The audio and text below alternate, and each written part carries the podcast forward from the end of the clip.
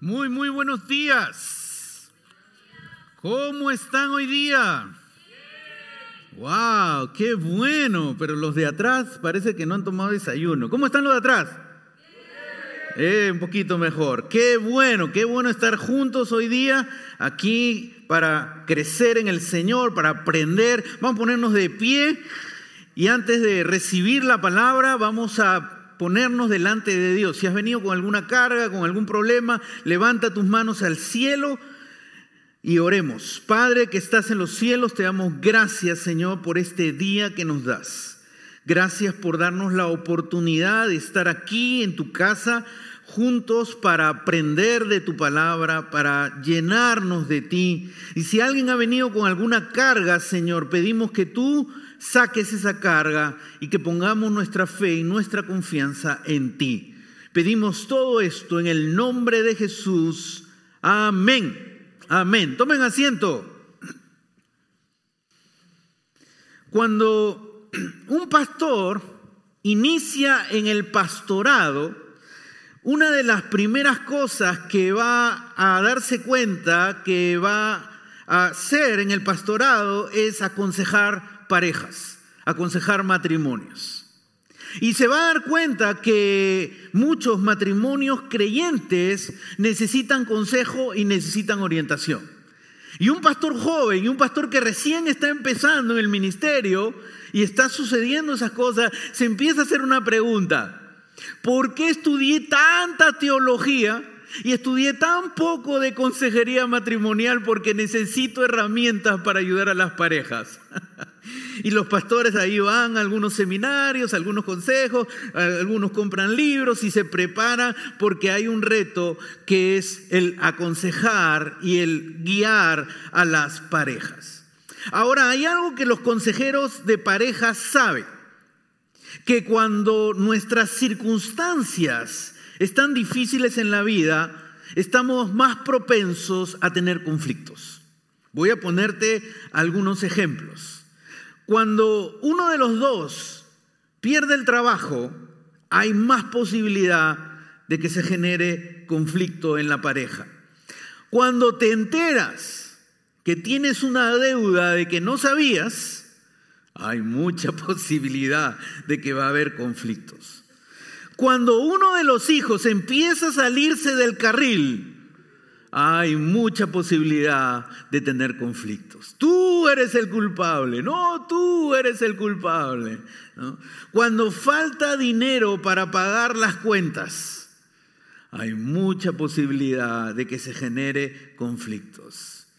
Y así podemos poner muchos ejemplos que cuando las circunstancias a nuestro alrededor se complican, pues hay más probabilidad que la presión se nos lleve a tener conflictos. Ahora, la realidad es que cada matrimonio es único. Cada pareja es única y eso es lo que lo hace desafiante poder guiar y aconsejar a las parejas, porque no hay algo común en todos, todos somos diferentes, tenemos algo único como parejas. Pero la verdad es que todos enfrentamos desafíos como parejas. No hay nadie casado que va a decir que está libre de desafíos y retos. Te hago una pregunta sencilla, no la respondas por favor en voz alta. ¿Cuántos desafíos has tenido como matrimonio? Muchos, ¿no es cierto? Varios desafíos uno enfrenta en la vida como pareja. Como cristianos necesitamos saber cómo desarrollar, cómo tener un matrimonio saludable y cómo tener, cómo alejarnos de un matrimonio que no es saludable. Ahora, estamos en la serie de Pedro. Pedro está escribiendo a gente cristiana del primer siglo. Y ahora Pedro va a escribir a gente casada. Y eso es interesante porque Pedro sabe las circunstancias que están viviendo estos cristianos, estas parejas. Estas parejas están enfrentando persecución. Estas parejas están enfrentando dificultades serias que pueden traer y pueden guiar a ellos hacia conflictos serios como parejas. La gran presión, la gran dificultad. Entonces Pedro va a dar consejos prácticos a las parejas, a los matrimonios. Y como todo caballero, Pedro va a comenzar con las mujeres, porque es un caballero, va a comenzar primero las damas, ¿no es cierto? Entonces nos salvamos los hombres al comienzo. Vamos a ir al versículo 1 y versículo 2. Voy a pedir a mi esposita que me ayude con agua. Si fueras tan amable, consime agua. Por favor.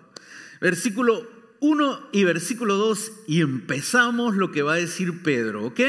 Y dice, asimismo, esposas, sométanse a sus esposos, de modo que si alguno de ellos no creen en la palabra, puedan ser ganados más por el comportamiento de ustedes que por sus palabras al observar su conducta íntegra y respetuosa. Definitivamente, con toda claridad, Pedro está hablando a la relación de la esposa con el esposo, a la relación del esposo con la esposa. Se está dirigiendo a la pareja, pero comienza diciendo algo.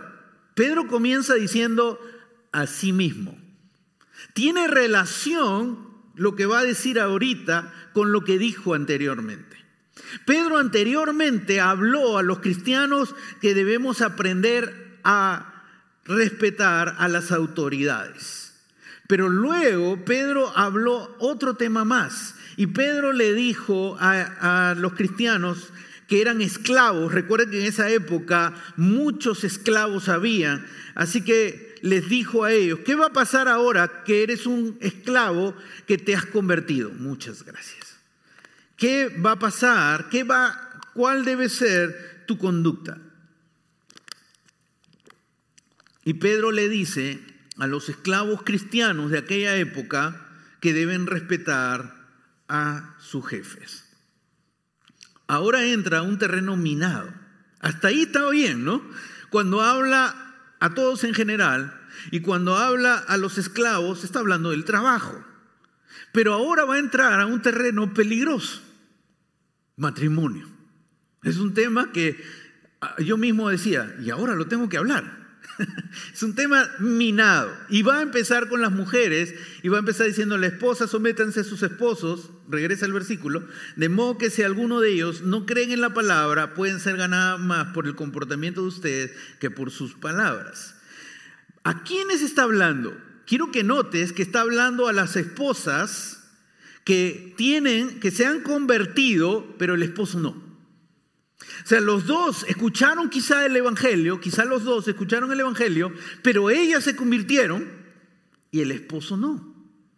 La pregunta es, ¿qué debe hacer una esposa cristiana que su esposo no se convirtió? ¿Debe dejarlo y buscarse un hombre que sea cristiano? Eso no dice Pedro. Pedro les va a dar un reto grande. Dice, sométanse a su esposo, de modo que si alguno de ellos no creen en la palabra, no es creyente, puedan ser ganados más por el comportamiento de ustedes que por sus palabras. Entonces Pedro les está diciendo a las mujeres cristianas que una meta que debe tener la mujer cristiana es que su esposo también venga a los pies de Cristo. Esa es una meta que la esposa cristiana debe tener. Ahora, eso es sumamente desafiante y valiente para el siglo I. Tú hoy día de hoy lo ves normal. En esta época en la que vivimos la ves normal. Pero en la época que estas mujeres vivían era diferente. Ellas, como mujeres del primer siglo, ellas no podían imponer su fe en su familia. La mujer no podía decir a su esposo y a sus hijos cuál es la fe que debe gobernar en la casa. No podía. La mujer tenía que sujetarse a la fe del esposo, sea el Dios que tenga. Entonces Pedro les está diciendo algo valiente, algo de reto, porque la primera obediencia es a Dios. Y les está diciendo, ustedes esposas cristianas, van a tener como reto que tu esposo tenga la fe correcta, la fe en Cristo. Lo que en la cultura de esa época la mujer no podía hacer, Pedro las está animando a hacer. Eso era desafiante. Pero les da la estrategia, le dice la forma. ¿Cómo debes tú lograr que tu esposo te escuche y se convierta? Ah, muy fácil. Lo pongo en una silla, lo hago que se siente, lo amarro y le empiezo a hablar de Cristo hasta que por fin se convierta.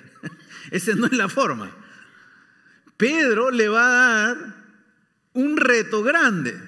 Le va a decir a la mujer, vas a ganar a tu esposo sin, ¿sin qué?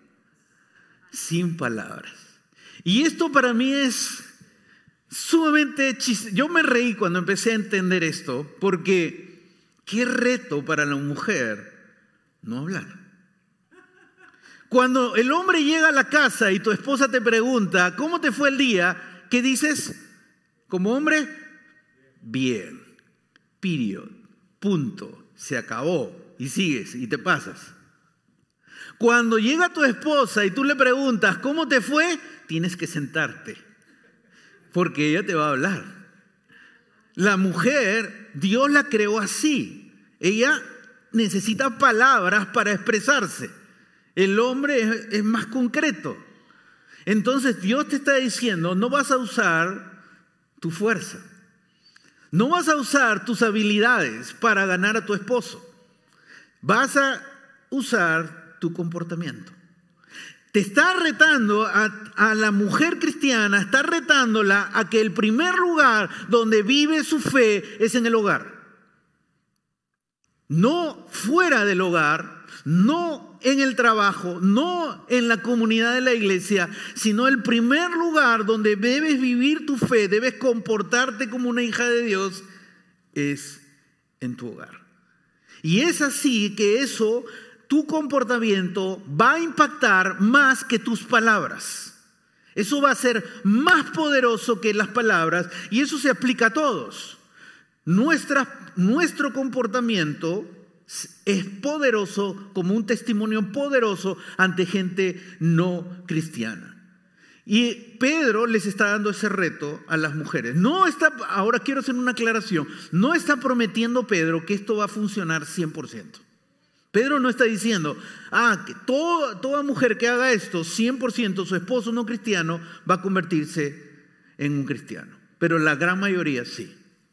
Y luego dice lo siguiente, al observar su conducta íntegra y respetuosa. Íntegra tiene que ver una mujer que tiene una comunión con Dios y por eso vive en integridad. Porque tiene una relación con Dios que la guía a vivir su fe con integridad. Entonces es una mujer que tiene comunión con Dios.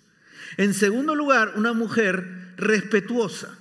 Una mujer que respeta al esposo. Y esto lo he escuchado miles de veces.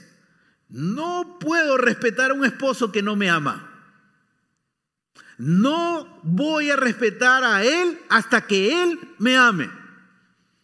Y el esposo está en la otra esquina y dice, yo no puedo amar a ella hasta que ella me respete. Y ese círculo vicioso se quedan atrapados los dos.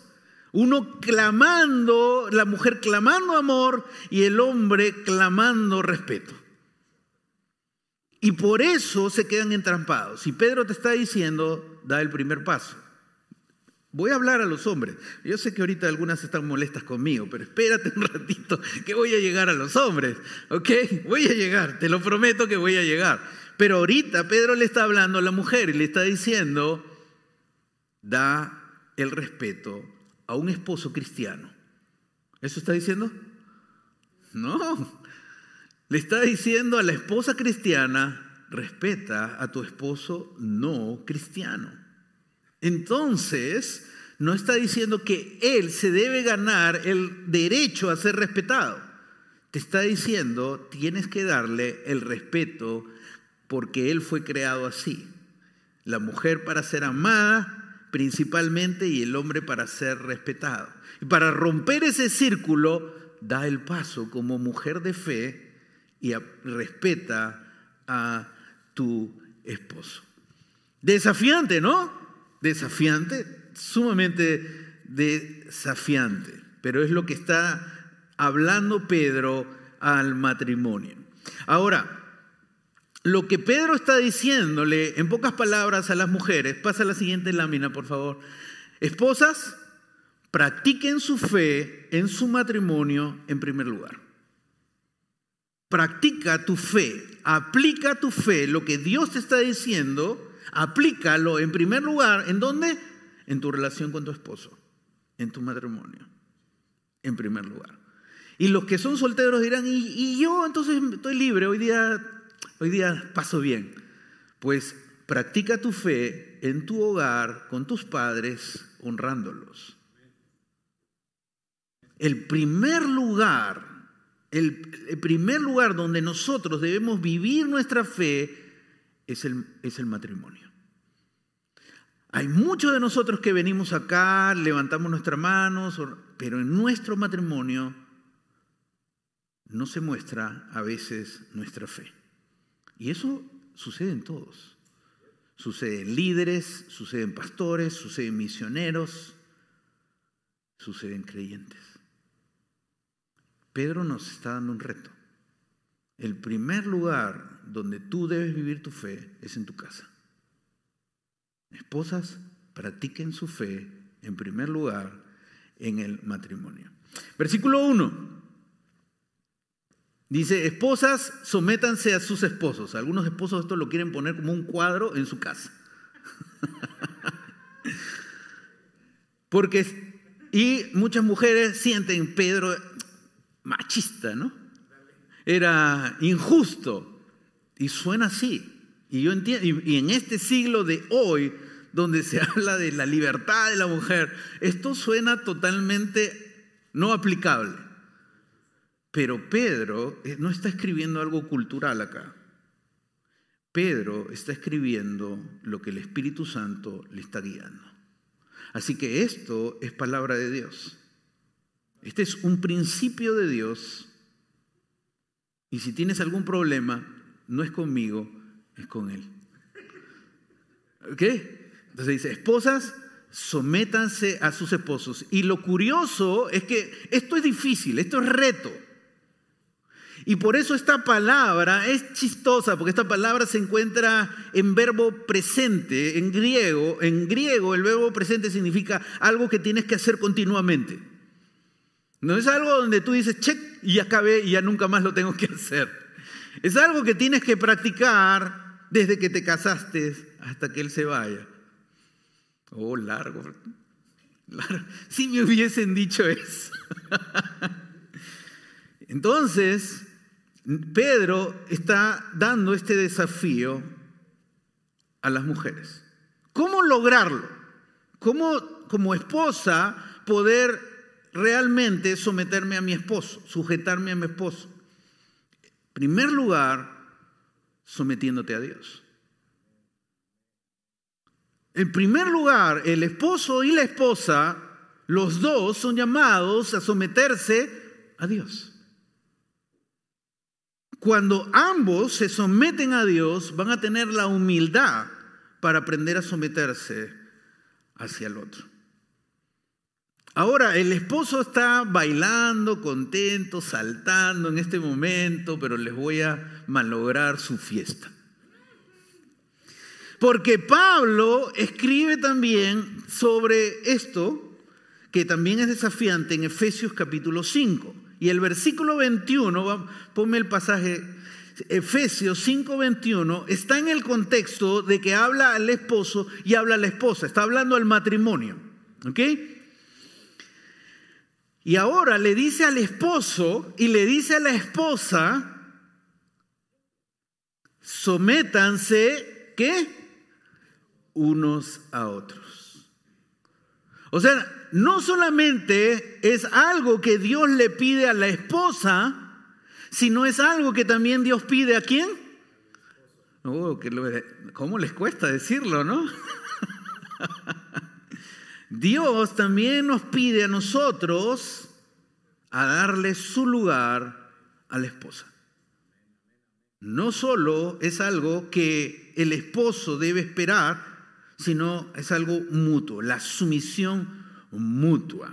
Y esto es poco dicho porque es más anunciado y más enfático a las esposas sométanse a su esposo. Pero Pablo lo deja claro y Pablo pone algo por reverencia a Cristo. Nuevamente, la espiritualidad se refleja en tu relación con tu esposa, en tu relación con tu esposo, no en lo que tú dices afuera, en lo que tú aparentas afuera, sino en tu hogar. Es el primer lugar donde debes vivir tu fe. Desafiante. No solo para la esposa, sino también para el esposo.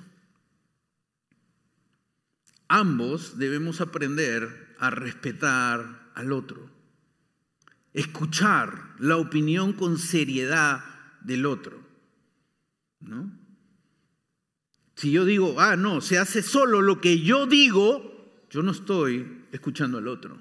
No estoy tomando su opinión del otro con gran valor.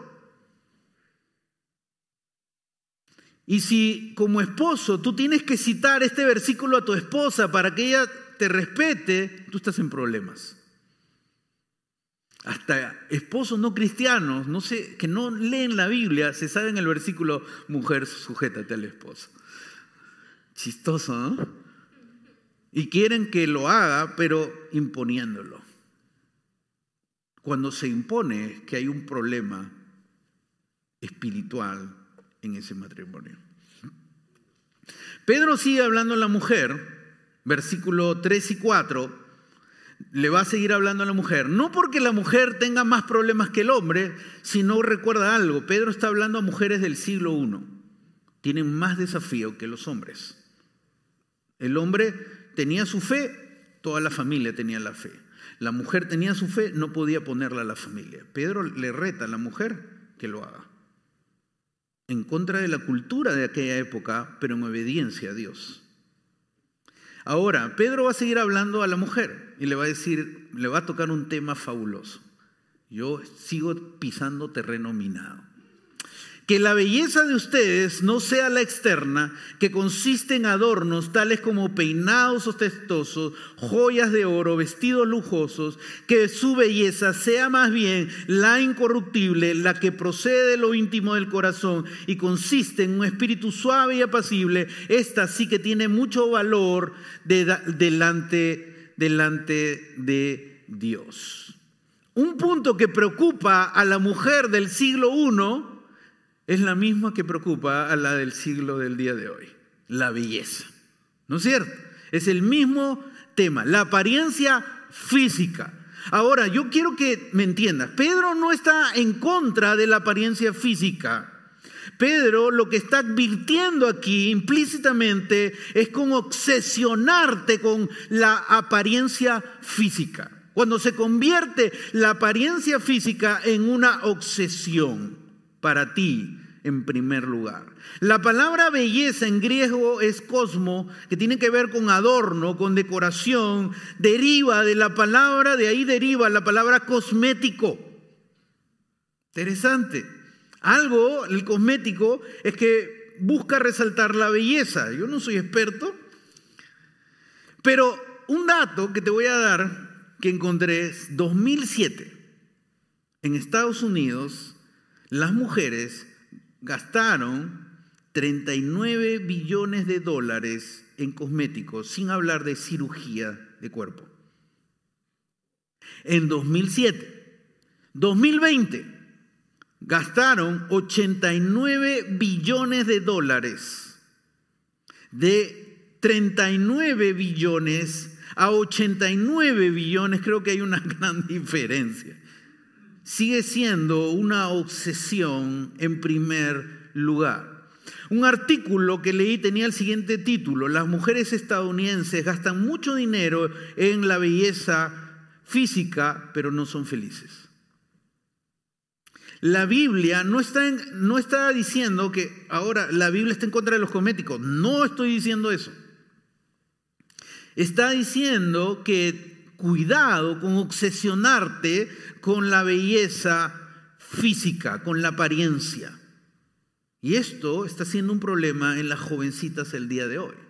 Muy interesante, las CNN 15 de septiembre del 2021, hace poco, dice, Instagram está buscando nuevas formas de disuadir a los usuarios de centrarse en su apariencia física. Una investigación mostró que el 32% de los adolescentes se sienten mal con su imagen al usar Instagram. Ahora, no estoy diciendo que Instagram es del diablo, cosa por el estilo. Por favor, yo no he dicho eso. Instagram puede ser usado para el bien y puede ser usado para el mal. ¿Ok? Lo que estoy diciendo es que esta herramienta revela que los jóvenes están sufriendo por compararse ellos, están comparando su físico con el estándar de la cultura de hoy y se ven que están lejos. Y lo más triste es que se comparan con fotos retocadas. Porque la gente se pone más jovencita en Instagram. Yo puedo salir musculoso en Instagram. Bueno, soy, ¿no? Pero un poco más. Y los adolescentes están teniendo crisis por estar comparándose con la belleza de la cultura de hoy. Pedro les dice a las mujeres, hay una belleza más importante que la estás descuidando quizá. Es la belleza interior. Y muchas mujeres sufren con no sentirse bellas. No se sienten seguras porque se comparan con el estándar de la cultura de hoy. Vamos a ver el versículo 4, vamos a centrarnos en el versículo 4. Dice que su belleza sea más bien la incorruptible, la que procede de lo íntimo del corazón y consiste en un espíritu suave y apacible, esta sí que tiene mucho valor delante de Dios. La belleza interior es la más valiosa ante los ojos de Dios. Ahora, otra cosa que también me pareció chistosa, dice que su belleza sea más bien incorruptible. La palabra incorruptible es algo que permanece, es algo que no envejece. Algo que cuando salgo con mi coche, con mi auto manejando y de repente paro en el rojo, algo que me quedo sorprendido no, a veces estoy ahí y alguien se pone cerquita acá. Y es una mujer. Rápidamente puso rojo, baja algo y empieza. ¿Qué tal skill? ¿Qué tal habilidad que tienen para hacerlo en segundos? No estoy diciendo que está mal, pero quieren antes de llegar a la oficina, quieren verse bien. No estoy diciendo que eso está mal, pero están han sacado la habilidad de arreglarse en el auto en segundos. Eso es impresionante. Puso verde, ya está maquillada completamente. Mm. es increíble. Pero, y hasta acá estamos bien, pero el maquillaje resalta la belleza hasta cierto tiempo. Va a llegar un momento donde no vas a poder ocultar tus arrugas ni la vejez. A no ser que uses esas cirugías que usan y que ya parecen, algunos lamentablemente terminan con su cara un poco rara por entrar a tanto, obsesionarse con aparentar, entran a problemas. Pero Pedro dice, la belleza interna es incorruptible. Y esa palabra incorruptible significa que nunca va a desaparecer. Es una belleza permanente. Mujeres, ustedes se maquillan y luego tienen que desmaquillarse. Es otra jarana, ¿no? Es otra cosa más, como dice, que uno tiene que hacer todos los días. Esta belleza, no tienes que maquillarte y desmaquillarte, es incorruptible, permanece siempre. Y donde vayas, la edad que tengas, arrugas o no arrugas, tu belleza resaltará de una manera grande, porque es incorruptible la belleza del corazón, la belleza interna, es la que hace resplandecer tu hermosura, la que procede de lo íntimo del corazón, más importante que la apariencia, tu corazón. ¿Quién eres tú? Tu carácter. Una mujer con un corazón que ama a Dios tiene una belleza grande. Y consiste en un espíritu suave y apacible. Algunas versiones lo traducen como una persona que tiene mansedumbre, templanza, que sabe traer paz donde hay conflicto. Esta sí que tiene mucho valor delante de Dios. Pedro está retando a la mujer del siglo I y del día de hoy a que cuiden la belleza más preciada que hay, que es la belleza interior. Cultiva tu corazón, porque eso va a resaltar una belleza especial. Y luego entra en un ejemplo, vamos a entrar al versículo 5 y 6, y dice, así se adornaban en tiempos antiguos las santas mujeres que esperaban en Dios. Está hablando de mujeres que cultivaron su corazón con Dios. Cada una sumisa a su esposo. Tal es el caso de Sara, que obedecía a Abraham y lo llamaba su Señor. Ustedes son hijas de ella si hacen el bien y viven sin ningún temor. Y aquí Pedro está poniendo un ejemplo de una mujer que tenía una belleza interior y que respetaba a su esposo, el caso de Sara, y que respetaba a su esposo Abraham. Y lo hacía con la expresión de su cultura de aquella época. Y por la cultura de aquella época, la forma de expresar el respeto a su esposo es llamarlo Señor. Si mi esposa el día de hoy me llama Señor a mí, ¡ah! Yo me sentiría terrible. Señor Nando, ¡ah! se rompió la conexión con mi esposita, no, no puede ser. Si tú le exiges a tu esposa que te llame Señor, ah, que la Biblia dice que me llame Señor, quizá te va a llamar Señor barrigón, pero no te va a decir Señor con respeto. Así que esto era la forma de la cultura de la época. El, lo que, el principio es el respeto que ella le tenía al esposo, pero quiero que notes algo más. Ellas hacían el bien y vivía sin ningún qué, sin ningún temor. Ella no respetaba a Abraham por temor. Qué terrible. La realidad es que muchas mujeres respetan a su esposo por temor. Infunden el temor Llegan a la casa, hablan fuerte, tiran la puerta y quieren ejercer autoridad en el hogar con temor. Abraham no lo hizo así. Abraham cuidó de Sara. Abraham protegió a ella. Puedes leer la historia en cómo él protegió a ella. ¿Tuvo sus errores? Los tuvo, como tú y yo los tenemos. Pero Sara no le tenía temor a él. Vivía, entraba y respiraba libertad. Se respiraba armonía y respetaba a su esposo. Y ese es el ejemplo que pone Pedro. Esposas, la siguiente lámina, esposas, practiquen su fe en su matrimonio. Practica tu fe con tu esposo en primer lugar. Sigamos. Ahora, mujeres, ya dicen, vamos a hablar de los esposos. Por fin llegó hora, ya, ya era hora que hables de los esposos.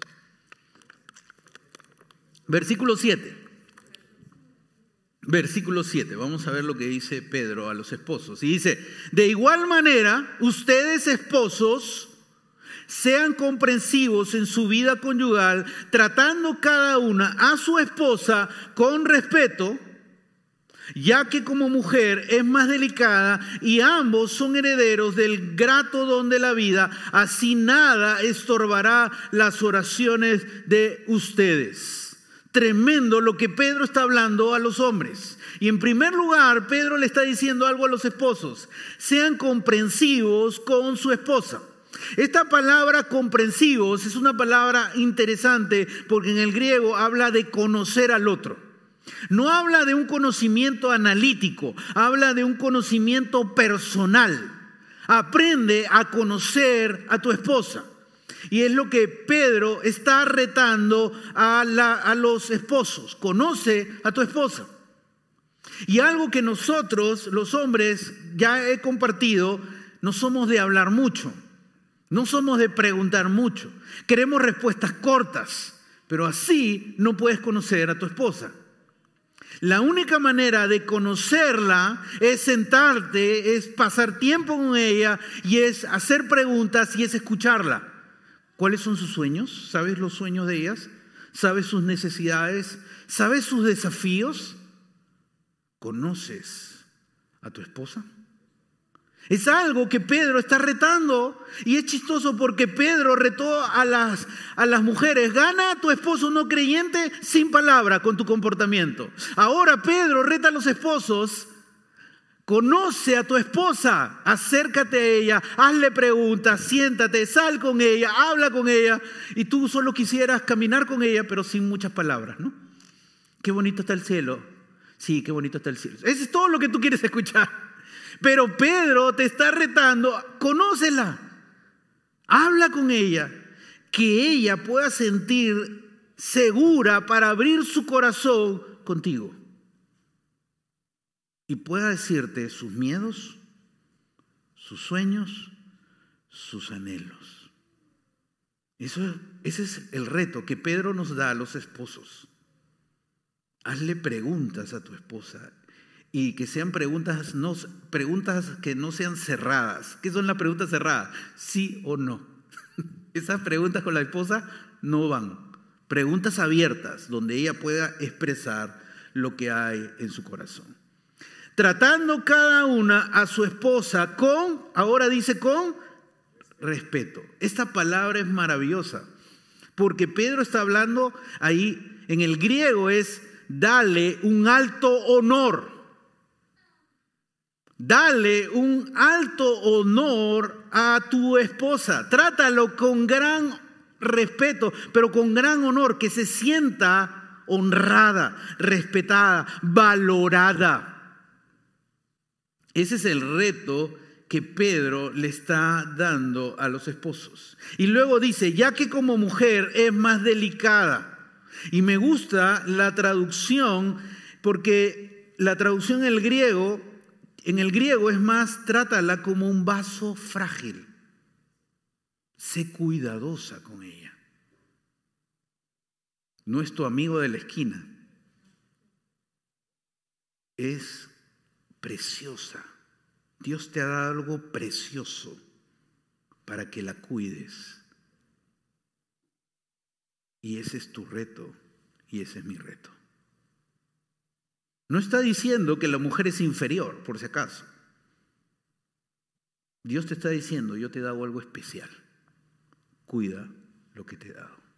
Wow. Eso Dios nos está diciendo a los esposos. Cuida, protégela. Que ella pueda sentirse protegida emocionalmente por nosotros. Y luego Pedro dice algo interesante. Ambos, ambos, no dice el esposo, ambos, el esposo y la esposa son que herederos del grato don de la vida. Los pone coherederos, igual de valor. Ante Dios, el hombre y la esposa son del mismo valor. Trátala igual no es que el hombre sobre la mujer, ni la mujer, como dice el día de hoy los feministas, es sobre el hombre. No, volvamos a lo que dice la palabra. Los dos somos de gran valor delante de Dios. Esposos, esta parte seria es como una bomba. Mira lo que nos dice Dios a nosotros. No le dice a la esposa, nos dice a nosotros. Dice, termina así, así, así, si haces esto, así, nada estorbará qué? Las oraciones de ustedes. Así que nuestro trato con la esposa afecta nuestra comunión con Dios. ¡Wow! Eso no le dice a la esposa, eso nos lo dice a nosotros, a los esposos. Así que ten cuidado cómo tratas a tu esposa, porque eso afecta tu comunión conmigo. Así que, en pocas palabras, trátala bien, porque si no, estamos mal. Y vuelvo, vuelves a Dios y Dios te dice, vuelve allá, arregla lo que malograste. Después, ven y conversa conmigo. Porque dice, tus oraciones son estorbadas si esto no estás aplicando en tu vida. Tremendo desafío que Dios está dando. ¿eh? Pusamos la siguiente lámina. Dice, esposos, practiquen su fe en su matrimonio en primer lugar. Ahora nosotros como esposos somos retados a practicar nuestra fe en mi vida matrimonial. No solo la esposa, sino el esposo, los dos somos retados para practicar nuestra fe, vivir nuestra fe en primer lugar en mi relación con mi esposa, en mi relación con mi esposo. Algo práctico, pasemos a la siguiente lámina. Esposa, muestra respeto a tu esposo. Yo sé lo que vas a decir ahorita, dice, pastor, si usted conociera a mi esposo. Pedro le dijo a las mujeres que tenían esposos no cristianas, respeta a tu esposo. Esposos, trata con alto honor a tu esposa trata con alto honor. No te estoy diciendo con honor. Alto honor a tu esposa. Así ambos practican su fe en el matrimonio. Pedro nos está dando cosas prácticas. Pongámonos de pie.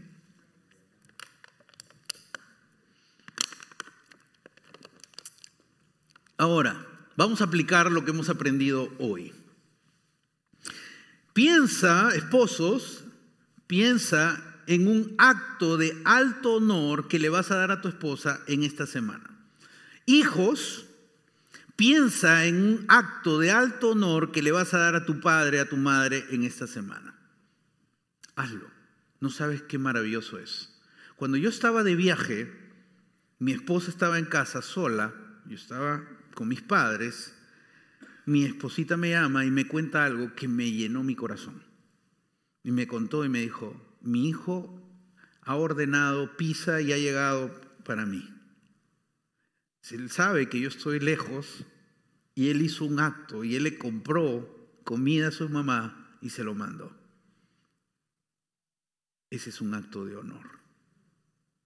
Esposos, si tus hijos te ven a ti dándole alto honor a tu esposa, ellos cuando crezcan le darán alto honor a su esposa. Si tú no lo haces, ellos no se lo darán. Así que practícalo, porque afectamos la familia. Entonces piensa, esposos, piensa en un acto de alto honor para tu esposa y hazlo pronto. ¿Estamos bien? Algunos esposos dicen, ¿Y ahora qué hago? ¿Ahora qué hago? Pastor, dígame qué hago en concreto. No, eso es tuyo. Tú tienes que pensar, ¿qué para mi esposa va a ser de alto honor? Tú tienes que pensar. ¿Ok? Lo tienes que hacer. Estoy viendo. Segundo, mujeres, piensa en un acto de respeto para tu esposo en esta semana. Piensa, una carta, ya sé, palabras que le gusta a usted. Lo que ustedes quieran, pero hazlo. Y en esta semana ambos tenemos que hacer eso. El esposo, ¿qué va a hacer? Un acto de alto honor a la esposa. La esposa, ¿qué va a hacer? Un acto de respeto al esposo. ¿Ok? Entonces nos vemos la siguiente semana. Estoy viendo las caras para preguntarles cómo les fue. Los hijos practiquen con sus padres. Y este viernes o sábado. Sábado tenemos nuestra reunión de matrimonios a las 6 de la tarde en el Salón J109 para fortalecer. Vamos a tocar un tema súper excelente, chévere, bonito, ah, como digan ustedes. Vamos a orar. Oremos. Padre, gracias por este día, gracias por tu palabra, gracias por traernos. Siempre nos desafías, siempre nos muestras lecciones maravillosas en tu palabra. Padre, ayúdanos a practicarlo. Que no salgamos de aquí y olvidemos lo que tú nos has dicho. Que los esposos hagan un acto de alto honor a su esposa en esta semana y las esposas hagan un acto de respeto a su esposo en esta semana. Los hijos que hagan un acto de honor a sus padres en esta semana. Y los solteros que aprendan a amar y a honrar a los otros. Padre, gracias por este día y gracias por tu gran amor hacia la familia, hacia nosotros. Pedimos que nos guíes y nos ayudes para practicar nuestra fe en nuestros hogares. Te amamos, Señor. En el nombre de Jesús. Amén.